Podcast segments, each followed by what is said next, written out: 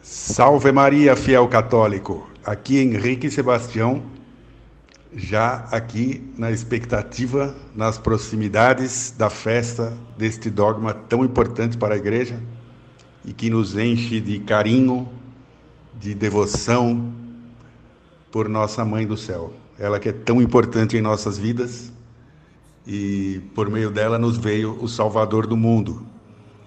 Uh, saúdo hoje especialmente o meu querido irmão Felipe, que trouxe, que hoje uh, inicia apresentando este programa, este, este OFCast. Nós nos reunimos e, e achamos por bem, entendemos por bem, que a partir de agora o Felipe apresentará todos os episódios relacionados a questões devocionais, uh, orações, práticas devocionais, também uh, solenidades da igreja, festas litúrgicas. Uh, toda esta modalidade de episódios será apresentada pelo Felipe, que além de um, um homem devoto, que, que vive uma vida piedosa, quem conhece sabe disso, é locutor, né? Então não temos por que não nos aproveitarmos sem nenhum pudor da sua bela voz, da sua bela dicção. Inclusive aproveito aqui, abrir um parênteses, rádios católicas. Atenção ao Felipe Marques, grande locutor da Fraternidade Laical São Próspero. Olá, fiel católico. Salve Maria Imaculada. Aqui é o Felipe Marques falando com você e eu estou na presença dos meus irmãos caríssimos, os professores Henrique e Igor, para falarmos hoje de um tema que creio eu seja um dos mais belos que já comentamos nos nossos podcasts até então. Hoje você que está nos ouvindo tem a oportunidade de ouvir três leigos, Três leigos que têm total consciência de suas limitações, se não total, alguma consciência, claro, de suas limitações, de suas misérias, de seus pecados. Mas você terá a oportunidade de ouvir-nos hoje, tentando falar a respeito daquela que é a maior criatura de todas, Nossa Senhora. Então falaremos um pouco de Nossa Senhora, mais especificamente falaremos a respeito do dogma da Imaculada Conceição de Nossa Senhora, que é celebrado no dia 8 de dezembro, ou seja, já está chegando. Hum? É um dia incrível, é um dogma maravilhoso, Nossa Senhora é maravilhosa e merece toda a nossa atenção, todo o nosso amor e o nosso carinho. Então, você que nos ouve, por favor, eu lhe peço, se é do seu agrado, curta esse vídeo ou esse podcast, depende de onde, em qual plataforma você está ouvindo, seja no YouTube, no Spotify, no Anchor, mas eu peço que você deixe aí o seu like, que você compartilhe, tá? Isso é muito importante para nós, que você se inscreva nas nossas redes, temos o Facebook, temos o Instagram, temos também o YouTube, tá? isso ajuda muito no nosso apostolado. Então, sejam muito bem-vindos para mais um OFcast. É interessante nos nossos tempos uh, a nossa convivência né, com protestantes é, de várias denominações, é, certas vezes geram um incômodo nos católicos, né, em nós católicos, por quê? Porque parece-nos que os protestantes eles têm um grande domínio, um grande conhecimento né, das sagradas escrituras, da Bíblia, e eles usam algumas passagens fora de contexto para nos acusarem de diversas coisas terríveis, como por exemplo, idolatria por causa de imagens. Né? É um exemplo. Creio que a maioria dos fiéis católicos já ouviu essa acusação de um protestante que diz: Oh, veja, lá no livro do Êxodo, Deus proibiu as imagens e os católicos fazem imagens. E devido, infelizmente, a uma falta de catequese de qualidade, uma falta de estudo de qualidade, de formação na fé católica, muitas vezes nós ficamos vendidos, né? os católicos ficam vendidos diante de tais acusações? Pois bem, visando ajudar você que deseja aprender a fundamentar na Bíblia a sua fé na Igreja Católica, nós preparamos um curso de teologia bíblica. Tá? Este curso já está no ar e o link para inscrição do mesmo está aqui na descrição. Então fiquem à vontade para acessar o curso, inscrevam-se e aprendam a fundamentar nas Sagradas Escrituras a fé que vocês têm na Santa Igreja Católica.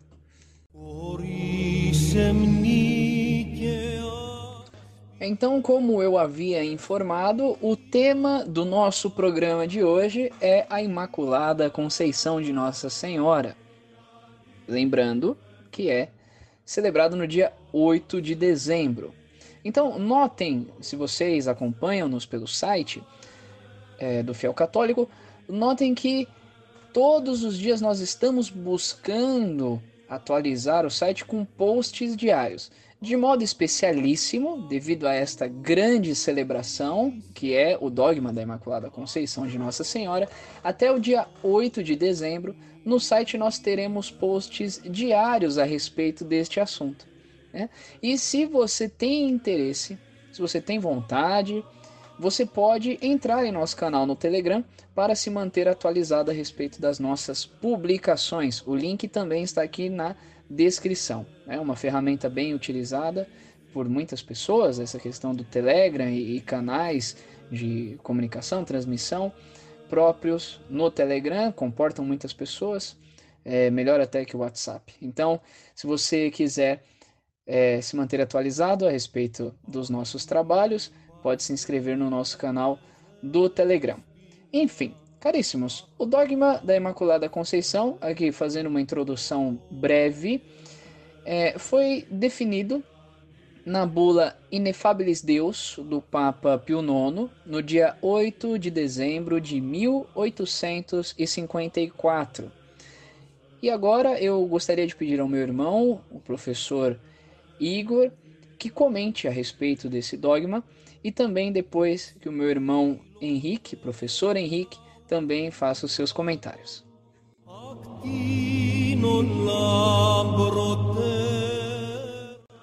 Salve Maria a todos, aqui é o professor Igor Andrade e sobre o dogma da Imaculada Conceição, é, que é, um, é uma das coisas na igreja que é muito interessante, mostra como que é, é, o, o Espírito Santo de fato conduz a igreja, porque o dogma da Imaculada Conceição é, ele foi proclamado por Pio IX, né? mas ele já é tido como verdade de fé praticamente desde sempre na igreja. Tá? É, então vejam, é, obviamente teve as suas, suas controvérsias, mas é, é popularmente ele já é conhecido pela igreja.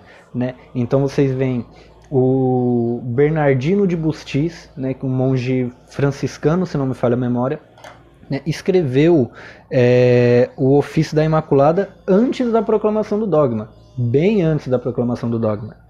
E Maria Santíssima é tida como Santíssima é, e Imaculada, sem mancha, é, pelo povo de Deus já há muito tempo antes da proclamação do dogma. Tá? Então o dogma veio para arrematar, acabar, destruir é, é com as com as discussões teológicas e filosóficas que aconteciam é, é, em torno dessa, dessa dificuldade. Por quê? Porque é uma dificuldade para a razão é, entender como que uma criatura pode ser é, imaculada, ou seja, ser sem mancha, sem a mancha do pecado. É como que uma criatura humana pode é, ser concebida sem pecado, né? Então vejam, é, para vocês terem noção da dificuldade né, desse dogma, é, da compreensão desse dogma, principalmente por parte dos intelectuais, Santo Tomás de Aquino, né, o, o grande doutor angélico, né, o maior de todos os pensadores católicos, né, o maior de todos os pensadores de maneira geral, ele é, não compreendia o dogma da Imaculada Conceição e para ele era uma dificuldade crer nisso. Tá? Obviamente, isso não quer dizer que São Tomás de Aquino tenha sido herege ou algo do tipo. Longe de mim fazer uma afirmação dessa. Longe de qualquer um fazer uma afirmação dessa. porque de fato ele não era. Só que havia, como não, não havia sido proclamado dogma, havia sim certa dificuldade em crer nisso. Por quê? Porque é, a, a, noção, a visão da geração humana, é, é, que era comum na Idade Média, ela dificultava a compreensão do dogma da Imaculada Conceição, certo? É, porque como, como que acontecia, a, qual que era a teoria da, da geração humana, né, da concepção humana? Era a teoria da geração mediata. A teoria da geração mediata ela dizia o quê? Dizia que é, quando ocorre a fecundação, até chegar, até que o ser humano esteja plenamente formado, tem três fases. Né? A fase da alma vegetativa, a fase da alma sensitiva e por fim a fase da infusão da alma racional. Né? Então é, é uma teoria que obviamente hoje nós sabemos que é falsa, né? mas na época, por, por conta da, da, das limitações né? Da, das pessoas em, em, perceber as limitações científicas e técnicas mesmo, é, não se percebia dessa forma. Então, é, segundo São Tomás de Aquino, é, Nossa Senhora teria sido purificada da mancha original ainda na é, na, no ventre de Santa Ana, né? Então ela foi ela teria sido concebida com pecado, só que ela nasceu sem pecado, ou seja, né, ela foi purificada do, do pecado original é, ainda no ventre de Santana. E, e, o dogma da, da Imaculada Conceição diz o quê? Diz que ela foi concebida sem pecado. Ela foi concebida ou seja, a graça de Deus em Nossa Senhora foi tão grande que ela não teve a mancha do pecado original. Na concepção de Maria, né, na concepção, ela já havia sido preservada do pecado. E não tem como explicar isso de maneira filosófica, científica, é, é, etc., sem é, é, os olhos da fé. Né? Não tem como a gente perceber isso. Isso é uma revelação divina. Não é uma revelação científica, um dado científico, etc. Não. Inclusive, alguns protestantes afirmam que Maria nasceu sem pecado. Eles afirmam isso. Só que eles não conseguem compreender, não conseguem entender, não conseguem acreditar que ela foi concebida sem pecado. Tá? Então, é, essa era uma, de fato uma dificuldade que foi é, os debates teológicos foram é, é evolu foram evoluindo não foram acontecendo né de maneira que Dans Scotus que diga de passagem não foi lá um, um, grande baluarte da fé mas o próprio mas Dans Scotus é, que é Beato Beato Scotus. Ele defendeu a Imaculada Conceição ele era um frade franciscano da Idade Média. É, e os franciscanos eles trabalharam muito isso de, de maneira que é, Bernardino de Bustis compôs o, o ofício da Imaculada, que é uma oração belíssima, é, uma das orações mais belas que eu conheço, tá? É, enfim, falando aqui dos cristãos orientais, né, que é uma são é uma cultura que eu gosto muito, a cultura dos católicos orientais, é, há uma oração bem antiga para vocês terem noção de como que é, a verdade de que Maria é a mais perfeita de todas as criaturas, é, ela ela é conhecida desde há muito, tá? Ela é uma verdade de fé. É, é uma oração bizantina que se canta aí na, na Divina Liturgia em alguns momentos do ano, que diz o seguinte: é, é verdadeiramente justo glorificar-vos, ó Mãe de Deus, Sois mais bem-aventurada para sempre mãe de nosso Deus. Sois mais venerável que os querubins, incomparavelmente mais gloriosa que os serafins. Vós que gerastes o Verbo de Deus, nós vos exaltamos. Então, aí vem a dúvida do protestante. Não, por que, que Maria tem que ser imaculada? Não, ela é imaculada, ela não foi tocada pela mancha do pecado, porque Deus quis e para que ela gerasse o Verbo de Deus, que é o Cristo. Né? Ela não gerou a segunda pessoa da Santíssima Trindade, novamente. Ela gerou o, a, a carne de Cristo. Né? A carne de Cristo, o sangue de Cristo é a carne de Maria, o sangue de Maria, tá? Não se esqueçam disso. Foi ela que gerou a humanidade de Cristo. É, é, e Deus quis preservá-la de toda a mancha do pecado para que ela é, é, pudesse ter essa graça de gerar o nosso Deus, essa, ter essa graça de é, é, dar um corpo humano para Deus, né, conforme nos revelam as Sagradas Escrituras. Se vocês consultarem um livro que foi publicado pelo Centro Dom Bosco, intitulado é, Instrução para os Católicos, do Santo Afonso Maria de Ligório, vocês vão ver que é um livro que eu recomendo muito. Vocês vão ver que Santo Afonso, embora na época dele não houvesse dogma da Imaculada Conceição, apesar disso ele ensina que a Imaculada Conceição de Maria é verdade de fé, né? antes da proclamação do dogma. Então, é, é, assim, é uma realidade que está tão presente na vida da igreja desde sempre que não tem como virar e falar, não, isso daí é uma invenção dos romanistas e coisas do tipo. Não. não. O, o Papa, quando proclamou esse dogma, ele só falou aquilo que o, a igreja já conhece desde há muito tá? E que não havia sido proclamado antes por questões teológicas e tudo mais.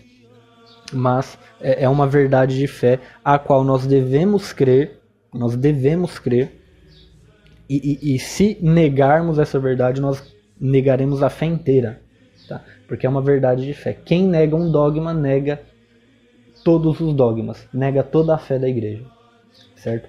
Então é, é só uma, uma, umas breves observações aqui da minha parte.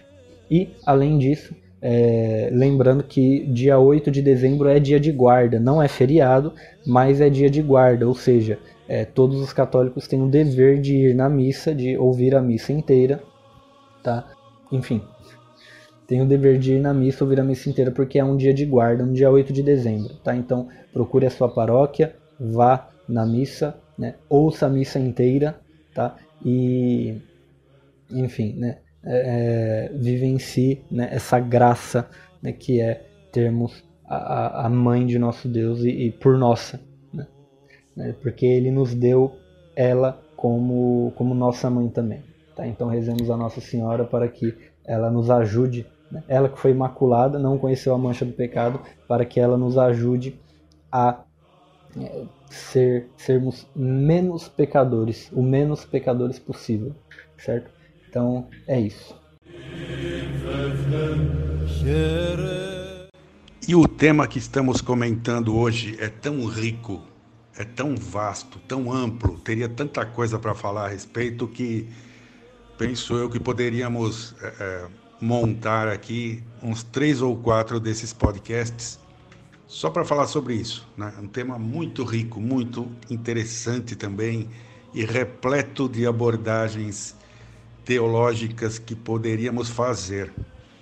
Uh, eu acho importante, por exemplo, que não deixemos de citar a questão das aparições de Nossa Senhora em Lourdes para Santa Bernadette Soubirous quando, ao final das, das aparições, num dia 25 de março, o, a Bernadette vinha pedindo a, a Nossa Senhora que, diz, que lhe dissesse o seu nome.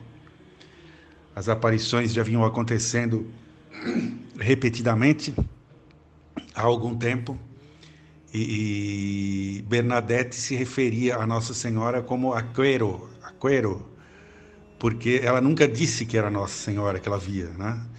A humildade da, da, de nossa mãe do céu, da mãe da igreja, Nossa Senhora, Santíssima Virgem, é uma humildade tão grande, tão perfeita que ela não fazia questão nenhuma de se identificar. Né? Ela aparecia e, instruía Bernadette, mas não se identificava.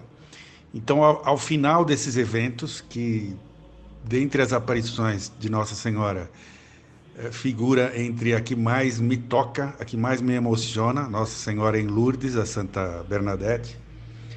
Quem não conhece ainda, há uma biografia de, de, de Santa Bernadette pelo Francis Trochu, foi republicada pela, pela editora Cultor de Livros, que é espetacular, é a mais completa biografia sobre a vida de Santa Bernadette. Mas aí, nessa, nesse episódio, então, nossa Senhora finalmente se revela a Santa Bernadette dizendo: Eu sou a Imaculada Conceição. E esta, inclusive, este fato, esta revelação de Nossa Senhora, a, a, Santa Bernadette, que era uma, uma jovenzinha muito, muito pura, muito humilde e simples, inculta e letrada.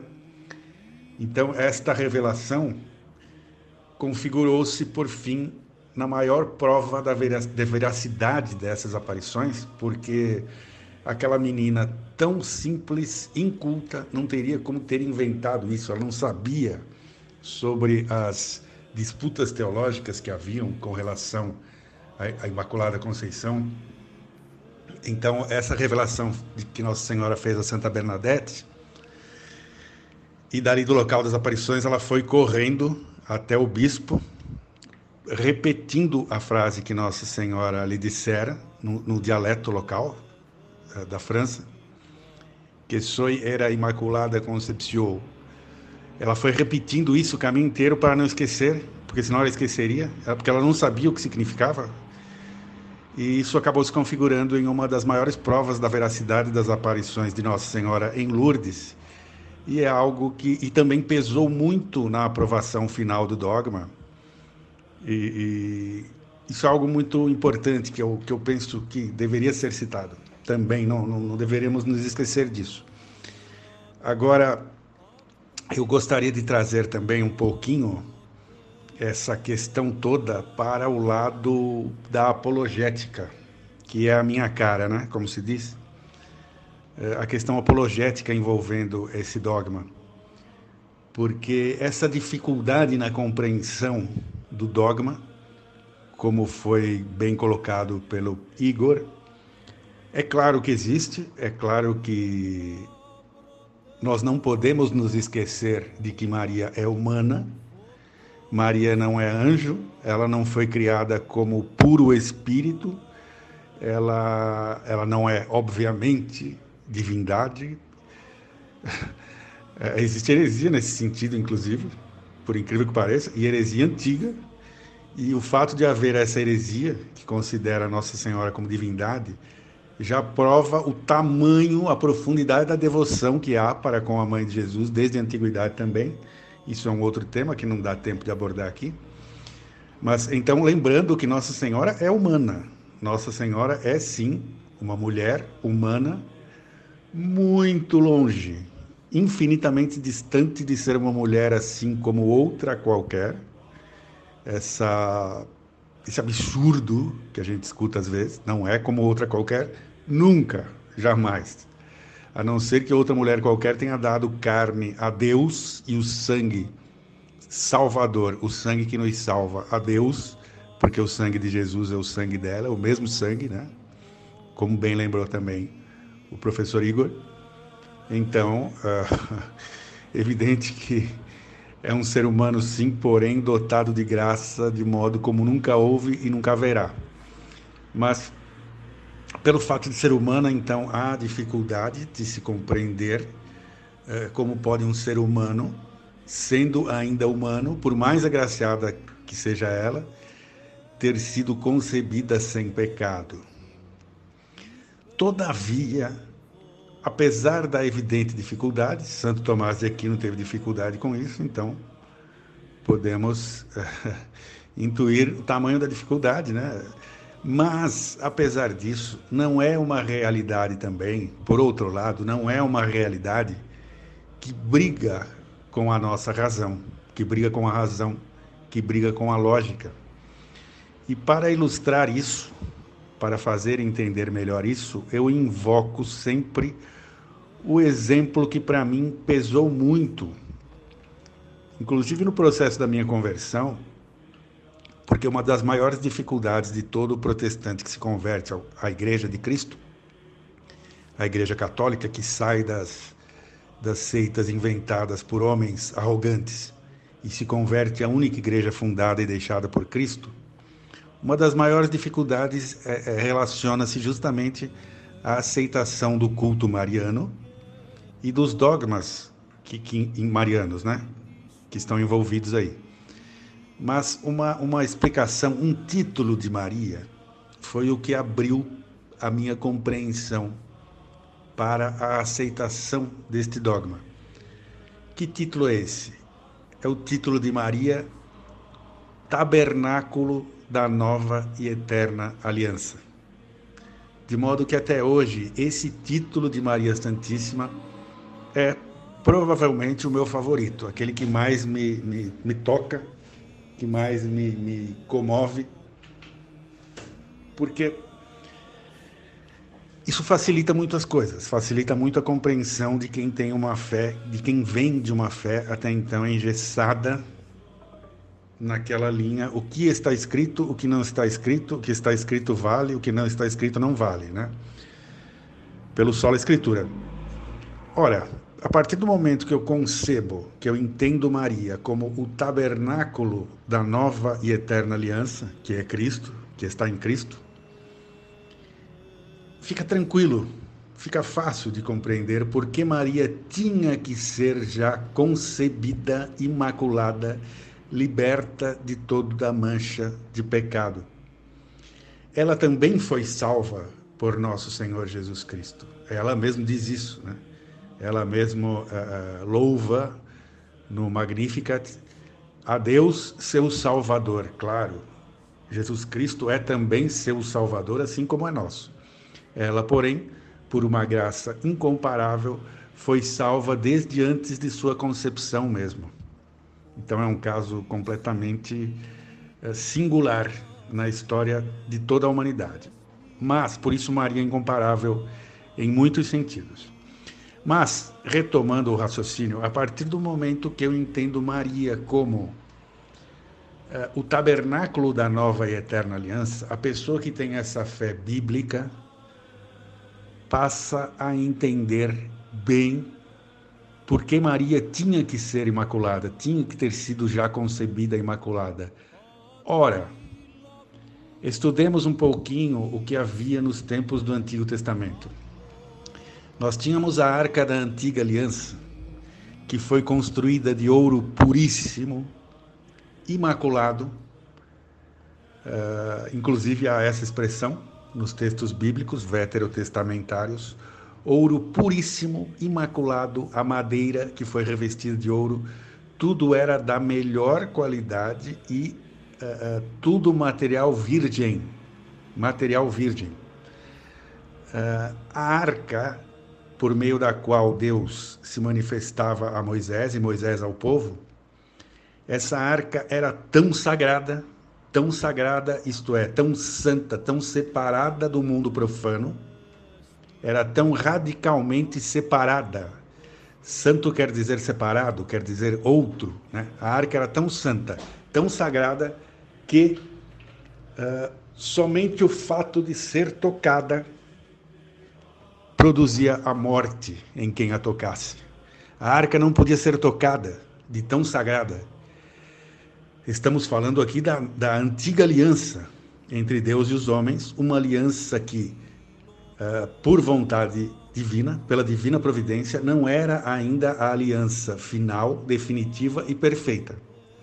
A aliança que temos hoje em Cristo nosso Senhor e a partir de, desta nova e eterna aliança podemos adorar a Deus em espírito e em verdade, não mais apenas pela letra da lei, como querem todas as religiões do livro, né, que, que fundamentam toda a sua praxis, a sua vida, a, a sua fé, a, sua observância, a sua fidelidade a Deus através da, daquilo que está escrito ou não, como fazem os muçulmanos e também os protestantes, uh, judeus, não é?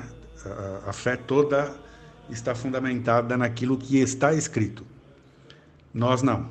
Enquanto cristãos, nossa fé está fundamentada em Cristo mesmo, Deus mesmo e na comunhão com Ele.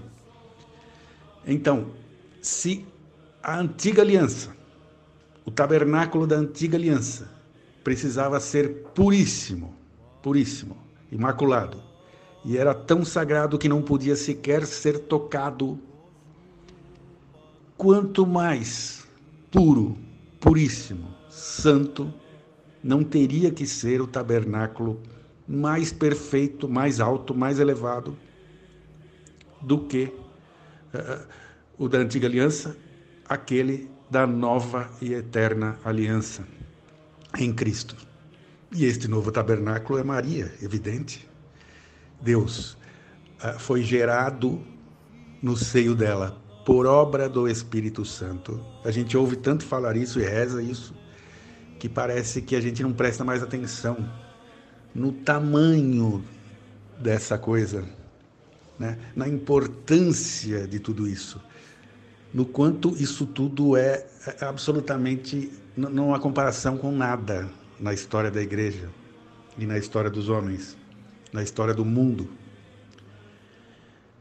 Deus foi gerado no seio dessa mulher pelo Espírito Santo. Foi, foi concebido, gerado, nasceu dela e por ela foi criado, foi por ela amamentado, nutrido, educado. Então, quão sagrada, quão santa, quão pura teria que ser essa mulher? A arca da antiga aliança não podia sequer ser tocada. Um soldado do rei Davi tocou a arca e caiu morto, fulminado imediatamente. E Maria? Poderia ser tocada, poderia ser manchada pelo pecado? A resposta é um sonoro não. Por isso mesmo, por obra divina, ela foi concebida já sem pecado. Nós não podemos jamais negligenciar a nossa história. Então, vejam, ano passado eu tive a oportunidade, graças a Nosso Senhor, graças a Nossa Senhora, de realizar um grande sonho, que era ir até Roma. Então, estive em Roma no ano passado e visitei os museus do Vaticano.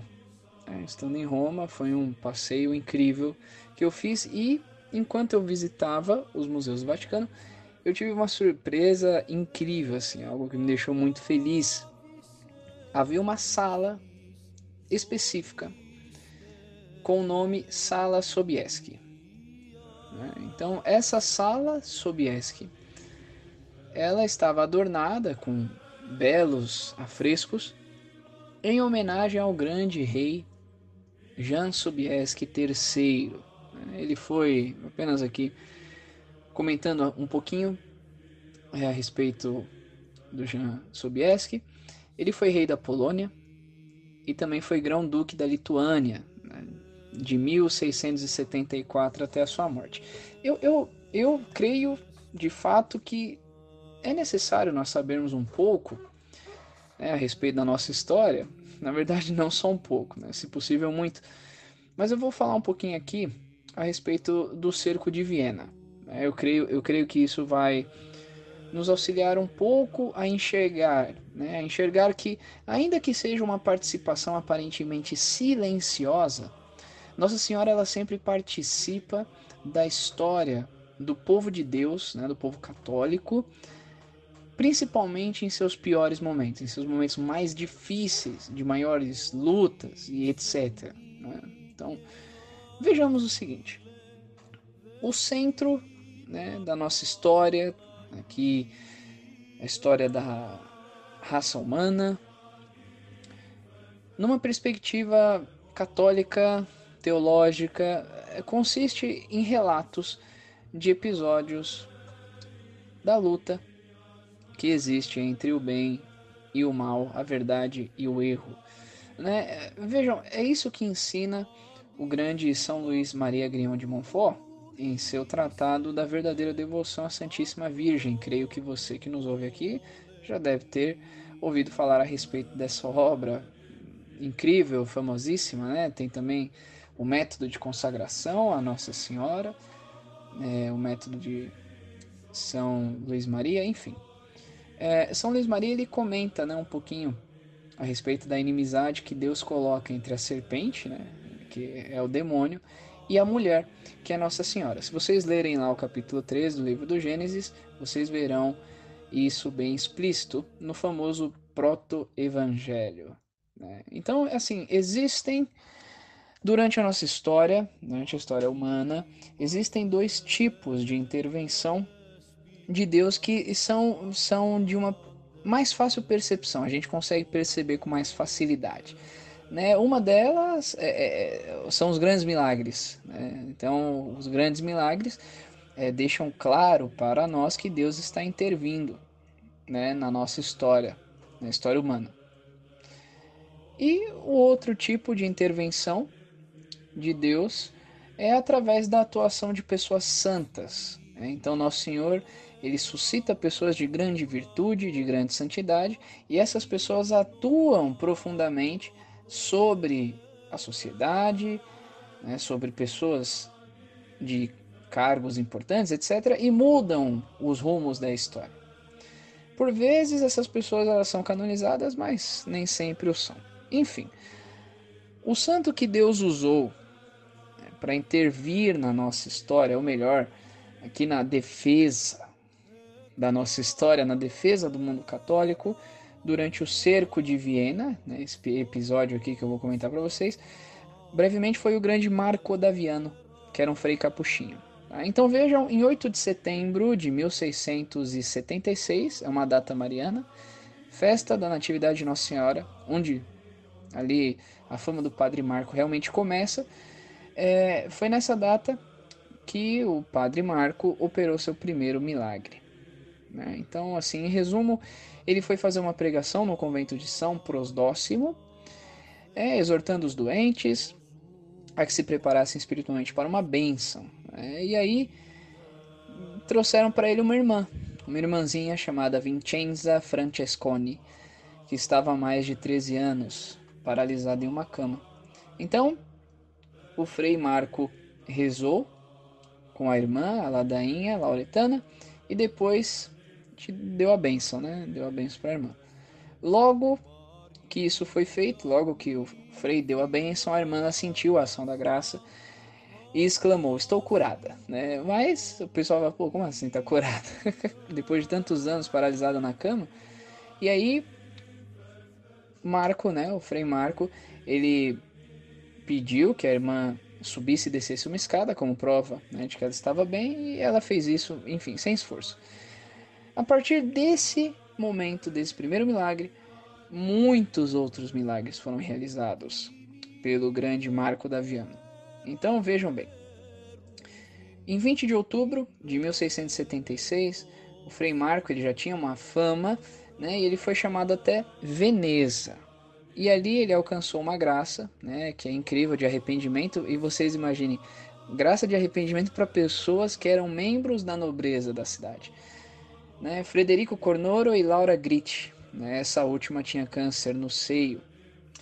Uh, Convertendo-se, arrependendo-se de seus pecados, ambos também ficaram curados de seus corpos, né? Então tiveram a cura tanto espiritual quanto física para os seus males. Enfim, a fama do Frei foi aumentando, aumentando, aumentando.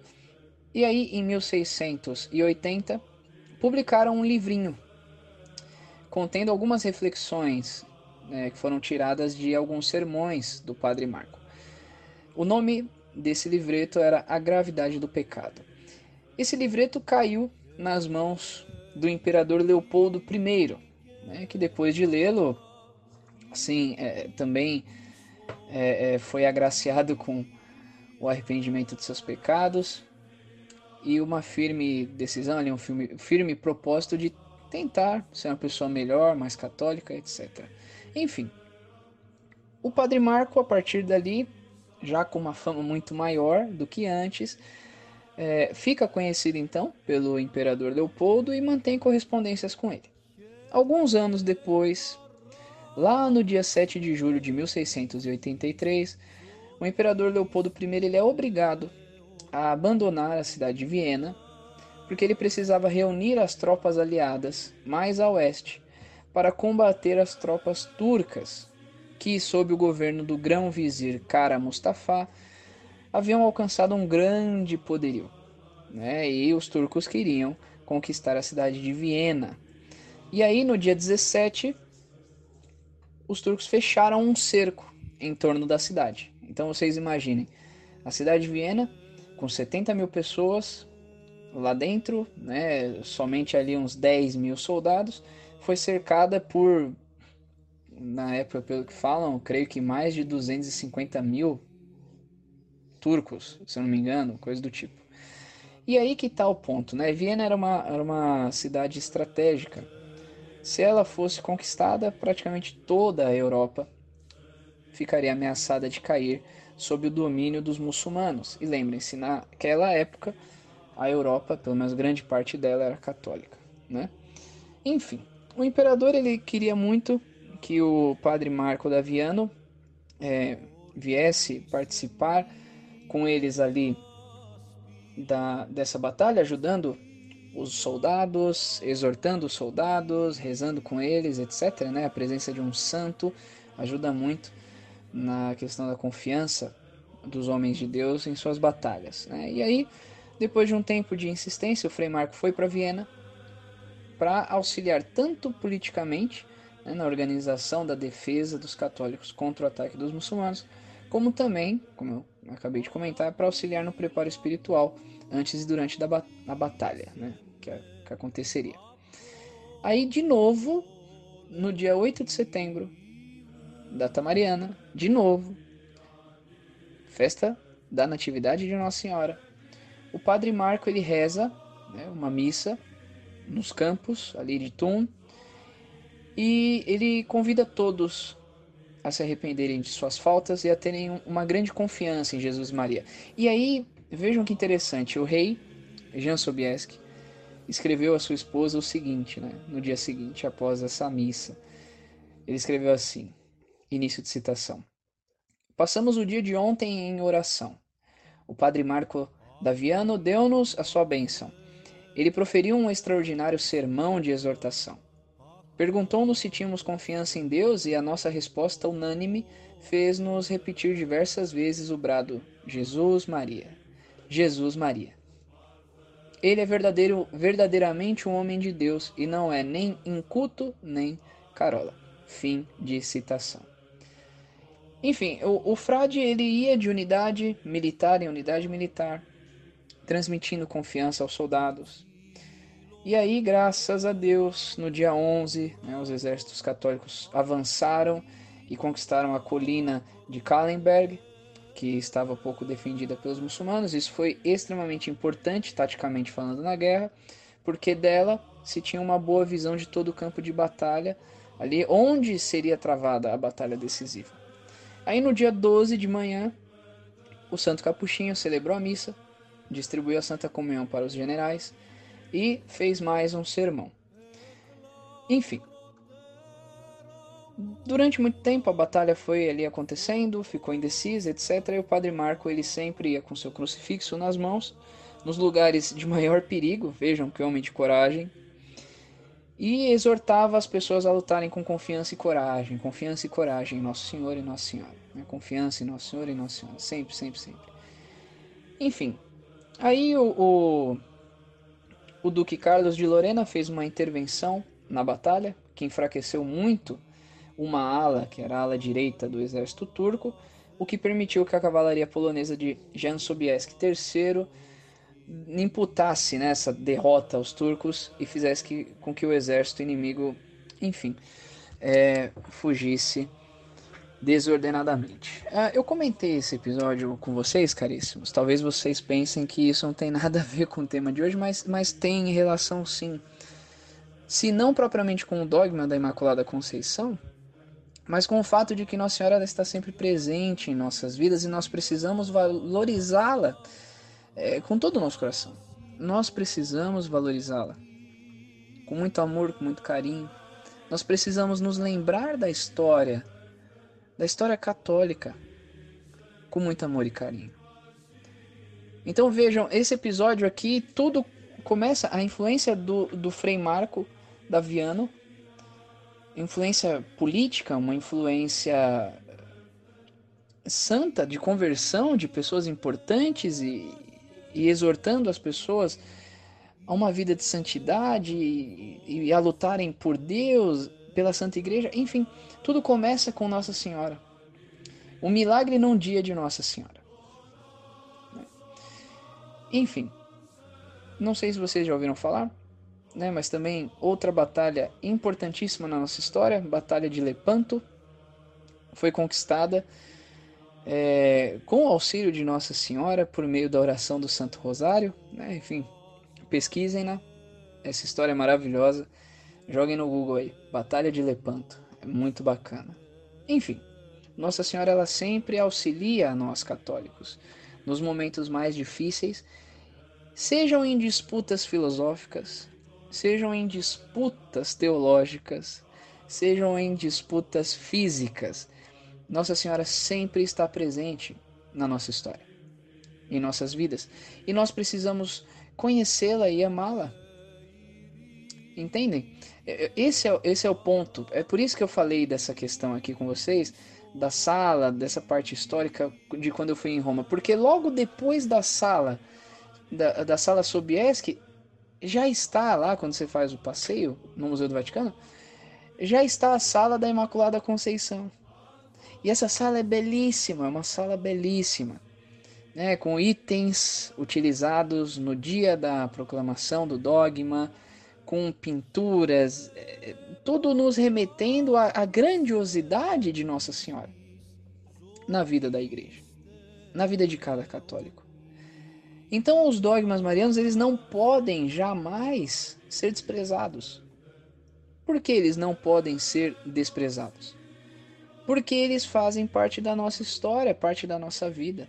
Quando alguém ataca um dogma mariano, quando alguém ataca Nossa Senhora, ainda que não perceba, essa pessoa está atacando nosso Senhor Jesus Cristo. Porque o mistério da vida de Nossa Senhora está intimamente ligado com o mistério da vida de Nosso Senhor, com o mistério da redenção e etc. Enfim, caríssimos, é, era isso que eu queria comentar um pouco, né, falando um pouquinho da história num todo, etc. E o, o, professor Igor e o professor Henrique já comentaram aí muito bem né, esses outros pontos é, a respeito é, da questão filosófica, histórica, teológica. Então, vou é, deixar aqui esse meu comentário apenas como um, um, complemento mais, vejam que é mais uma questão até pessoal, né? A partir de uma experiência pessoal minha, estou comentando com vocês que nós devemos amar e respeitar e conhecer Nossa Senhora, seus dogmas, a importância de Nossa Senhora na história da Igreja, na história de cada um de nós, católicos. E esse tema de hoje que nós estamos aqui abordando no FCast não é um tema qualquer, tá? Então é um tema muito importante, importante para todos nós. Nossa Senhora não é uma mulher qualquer, tá? ela é muito importante para nós.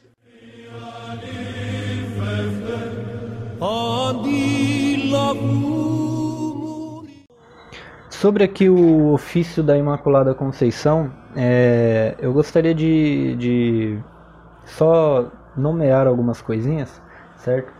É, que é o seguinte: no, logo na primeira parte, é, disse o seguinte, né? É, Dai pressa, Senhora, em favor do mundo, pois vos reconhece como defensora. Deus vos nomeou desde a eternidade para a mãe do Verbo com o qual criou terra, mar e céus, e vos escolheu, quando Adão pecou por esposa de Deus. Deus vos escolheu e já muito antes em seu tabernáculo morada lhe deu. Ou seja, aqui diz que Deus escolheu a Virgem Santíssima desde toda a eternidade para ser a mãe do, do Verbo, né, que é a segunda pessoa da Trindade. Ele já havia a escolhido antes. E é, é quando Adão pecou, né, gerando a, a, possibilidade da nossa salvação, e aqui é, é eu faço uma menção ao Precônio Pascal, né, que em, no qual nós dizemos, né? Ó ditosa culpa que nos mereceu tão grande redentor. Né? Ó culpa que nos mereceu tão grande redentor. Né? E, ou seja, louva-se a culpa de Adão, né? louva-se a culpa de Adão, porque foi através dessa culpa que nós pudemos é, é, é precisar né, de maneira é, mais, mais é, é profunda possível, né, nos fez precisar né, de um Salvador, que é o Cristo, se encarnou para nos salvar. E por isso no rito bizantino, é, aqui eu vou falar do rito bizantino porque ele é, tem bastante disso, né? O louvor a Nossa Senhora ele é muito forte, muito profundo é, e muito presente na Divina Liturgia. É, é, no rito bizantino, é, os títulos que se dão a Nossa Senhora são os maiores possíveis abaixo de Deus. Inclusive nós a chamamos de causa da nossa salvação. Obviamente, aqui se está se referindo a uma causa indireta, porque a causa direta da nossa salvação é Cristo. Né? Mas Nossa Senhora, por ser mãe de Deus, ela é a causa indireta da nossa salvação, porque foi ela que nos trouxe o Salvador. Mas como assim está falando então que se não fosse Maria nós não seríamos salvos? Mais ou menos, né? Deus escolheu ela e deu para ela a graça para ser a mãe do Salvador. Então vejam, todo louvor feito a Nossa Senhora, e aqui eu não estou dando uma de, de devoto escrupuloso, né, como na, na, na linguagem de São Luís Maria Grignon de Montfort, né, não, não estou dando uma de devoto escrupuloso, mas é para que se repare que é, é, Cristo é o único Salvador, ninguém se salva sem a graça, né, isso é uma verdade de fé também. Né? Então Maria Santíssima foi salva, tá? Diga-se de passagem, ela foi salva, tá? Ela não está isenta, da, ela está isenta da culpa original, mas ela também foi salva. Ela só entrou nos céus por meio de nosso Senhor Jesus Cristo, tá? E ela teve a graça de Deus. Deus deu para ela a graça de ser a mãe de nosso Salvador. Deus deu para ela a graça de ser imaculada. Deus deu para ela a graça de ser a, a causa da nossa salvação.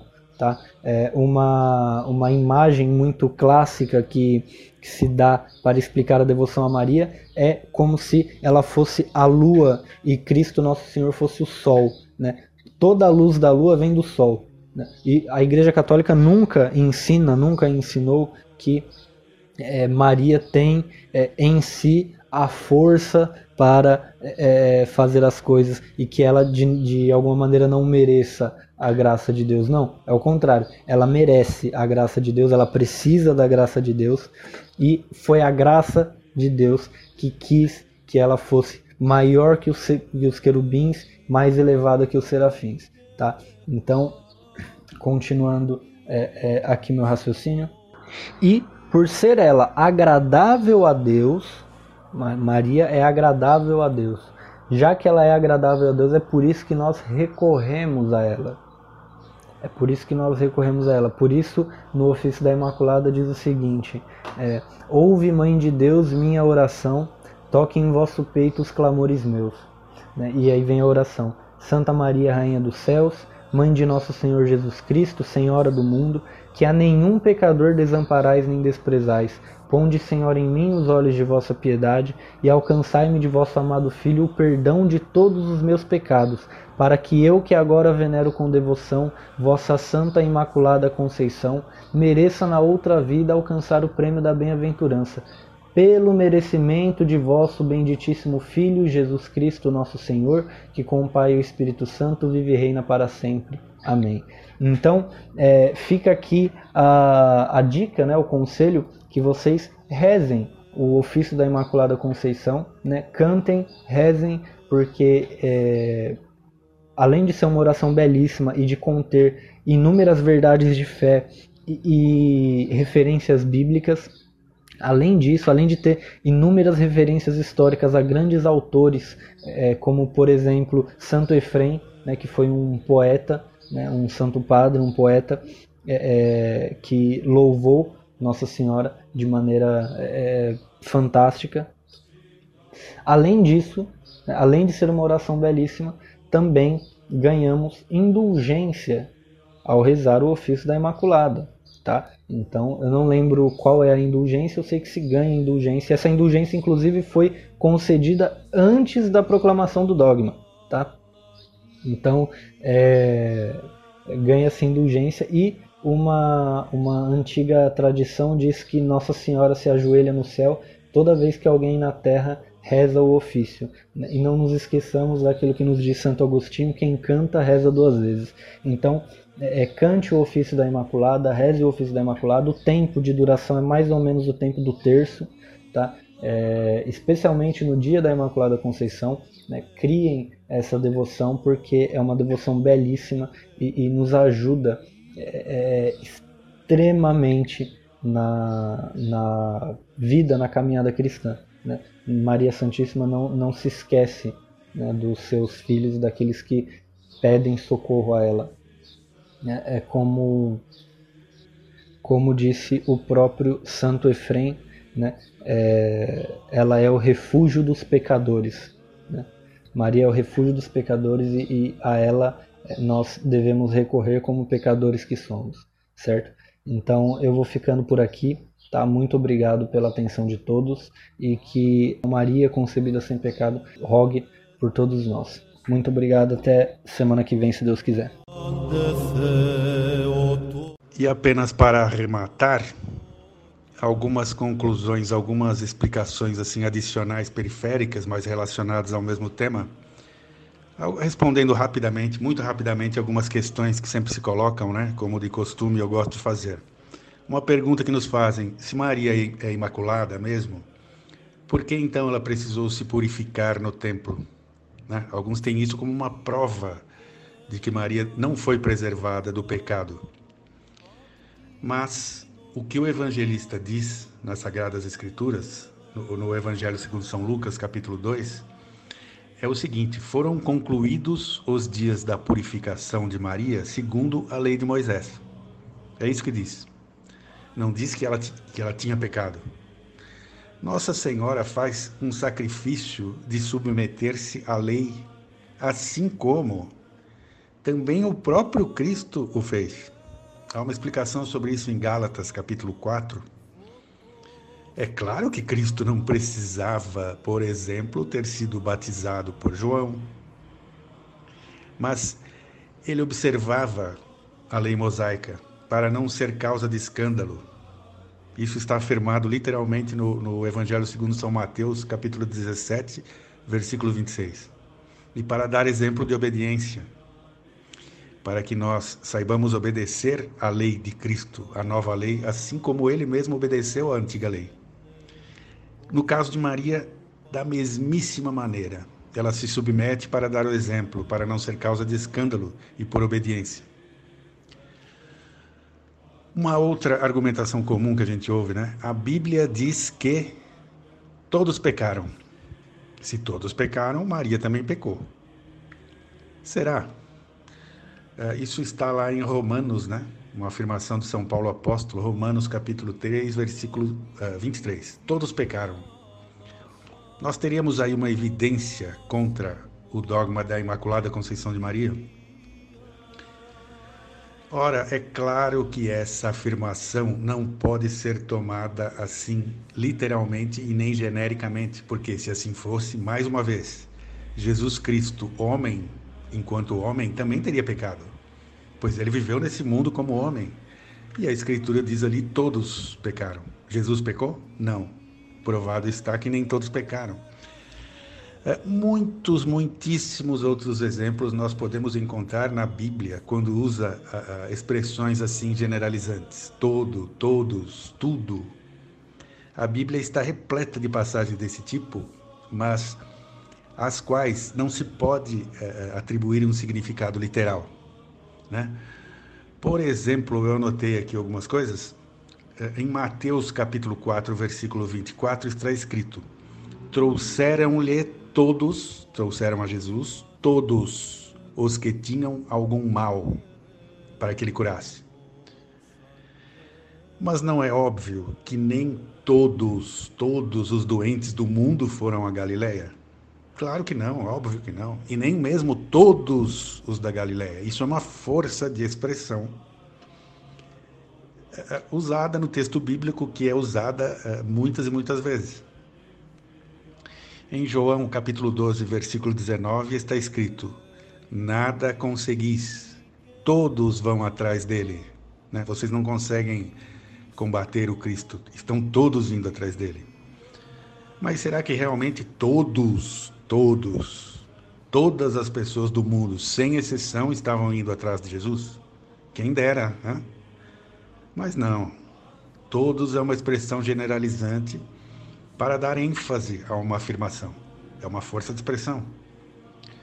Do mesmo modo, em Mateus capítulo 3, versículo 5 em diante, nós, nós temos escrito que toda a Judéia e toda a terra dos arredores do, do Jordão ia ser batizada por São João Batista. E nós sabemos que nem todos foram batizados. Porque isso deveria incluir também todos os fariseus e saduceus que tinham doutrinas divergentes. E até Herodes também, que mandou matar João. Né? Então, vemos que nem todos, literalmente, foram procurar o batismo de São João Batista.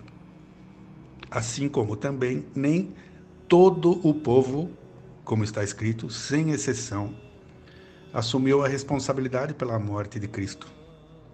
E nem todo o povo que morava perto do mar, conforme está escrito lá em Marcos, capítulo 2, versículo 13, ou que vivia na Cesareia de Filipe, foi, foi ouvir a Cristo, não ficando nenhuma pessoa sequer em casa.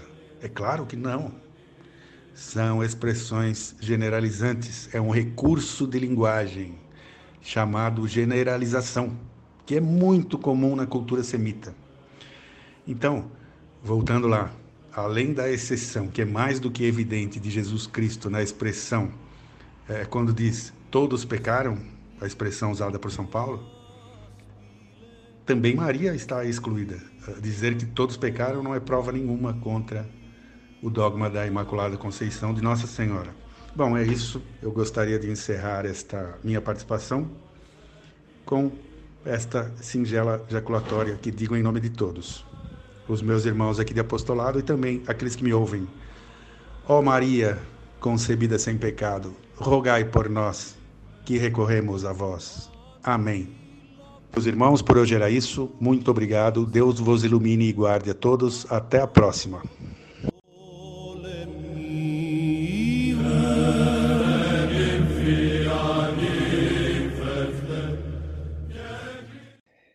Caríssimo fiel católico, muitíssimo obrigado pela sua audiência, muitíssimo obrigado pela sua companhia. Nós fomos muito felizes em tê-lo aqui conosco. Bom, contamos com o seu like, contamos com o compartilhamento desse nosso Fcast, se você puder comentar, compartilhar, deixar like, enfim, se inscrever nas nossas redes, no nosso canal no YouTube, nós agradecemos muito. Isso é de grande importância para o nosso apostolado. Além disso, visite os links que estão aqui na descrição. É, inscreva-se no nosso canal no Telegram. Inscreva-se no nosso curso de Teologia Bíblica e aprenda a fundamentar na Bíblia a sua fé na igreja. E muito obrigado mais uma vez. Rezem sempre por nós. Salve Maria Imaculada.